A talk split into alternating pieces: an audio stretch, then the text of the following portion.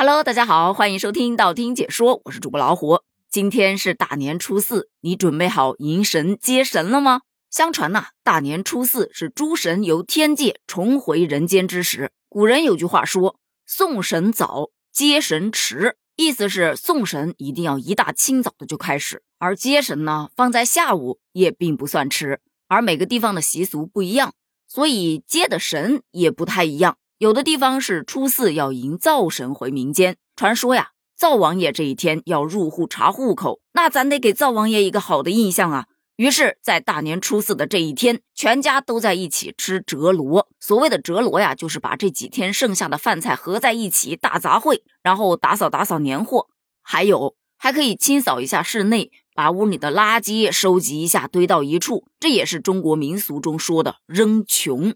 还有地方的习俗是正月初四要祭财神，但这一项活动啊，一般是在初四的下午或者是晚上进行，因为相传初五是财神的诞辰。那么为了能够尽早的接到财神，所以大家在初四的晚上就开始抢路头了，又称之为接财神。而这一接要接五路，其实本来接五路指的是接五路行神，后来呢就慢慢演变成了接五路财神了。这五路分别是指东南西北中五个方向的财神。那时候的人们深信，只要能够得到财神显灵，便可发财致富。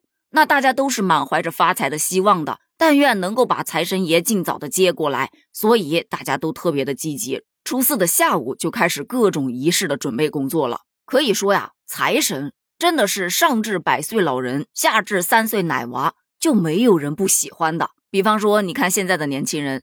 大家明明嘴上都喊着要相信科学，一转头心里面可能就念叨着财神来敲我家门。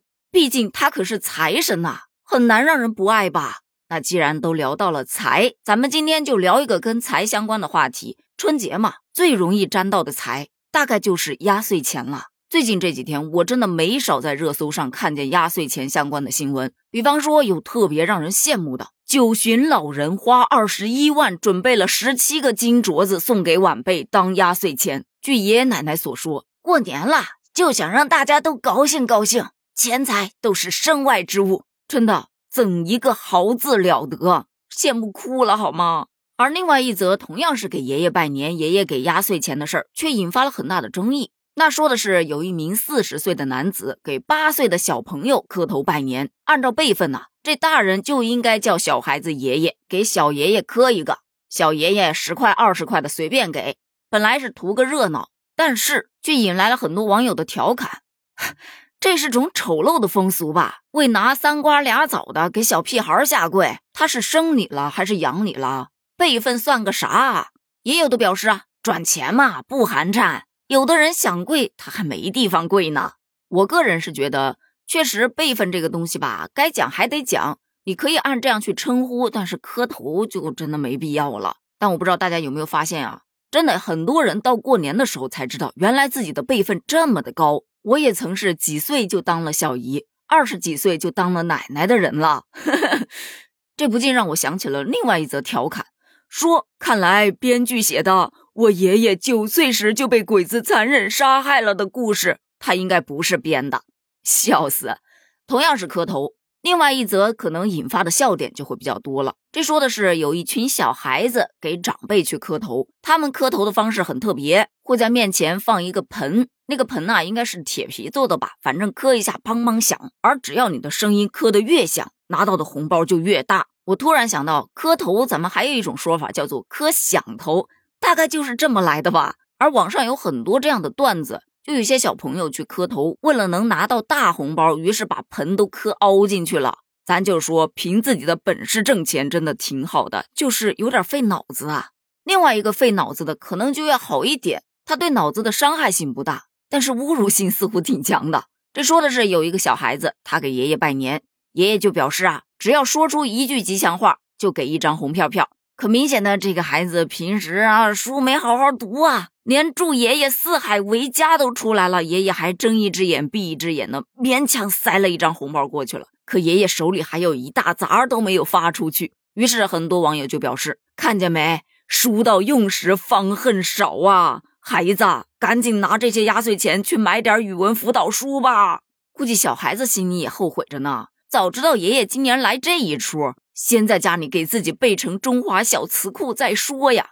说到盆儿，咱们就说一说它的另外一个用途，就是用来装钱嘛。有一个舅舅可有意思了，他装了一盆子硬币，让自己的外甥自己来抓压岁钱。他先是不知道去哪儿换了两千块钱的硬币呀，满满一大盆，然后让自己的外甥们双手去抓，抓多少都算自己的。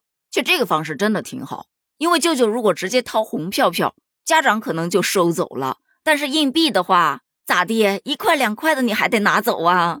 所以我觉得呀，这个舅舅才是真懂发压岁钱的。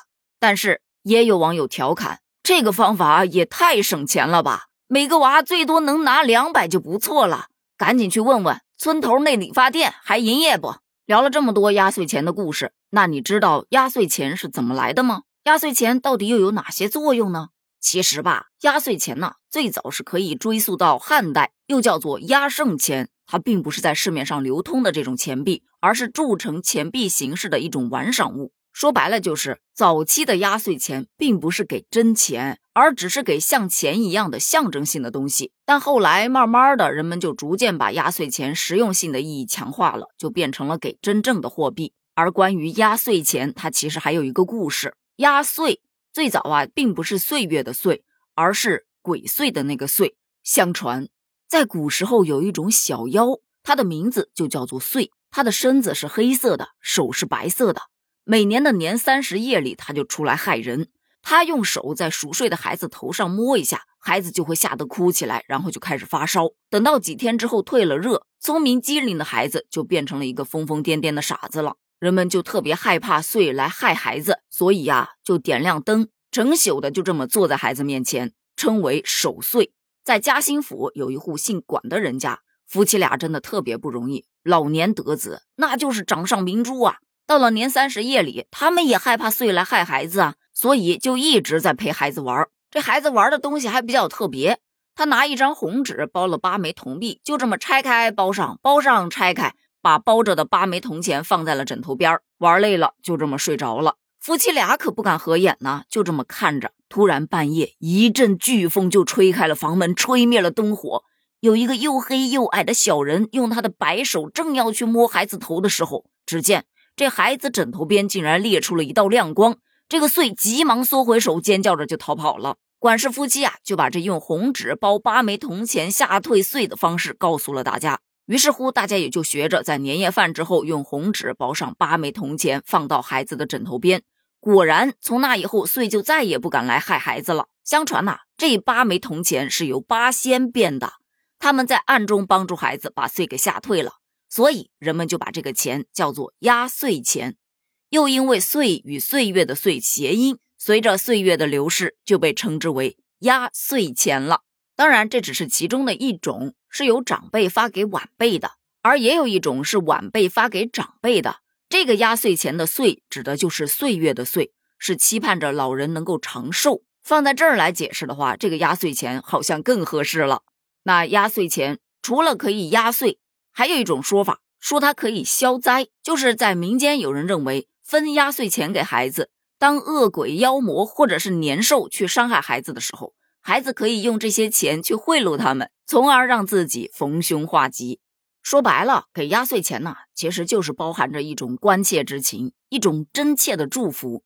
但是呢，随着时代的发展，你有没有觉得，对于孩子来说啊，当然拿压岁钱这是特别开心的事儿。但是像我们上有老下有小的，你不仅要给孩子去压岁，同时也要给老年人去压岁。而随着现在物价上涨，社会的发展，这压岁钱包少了吧，拿不出手；包多了吧，更拿不出手了。这负担自然也就越来越重了。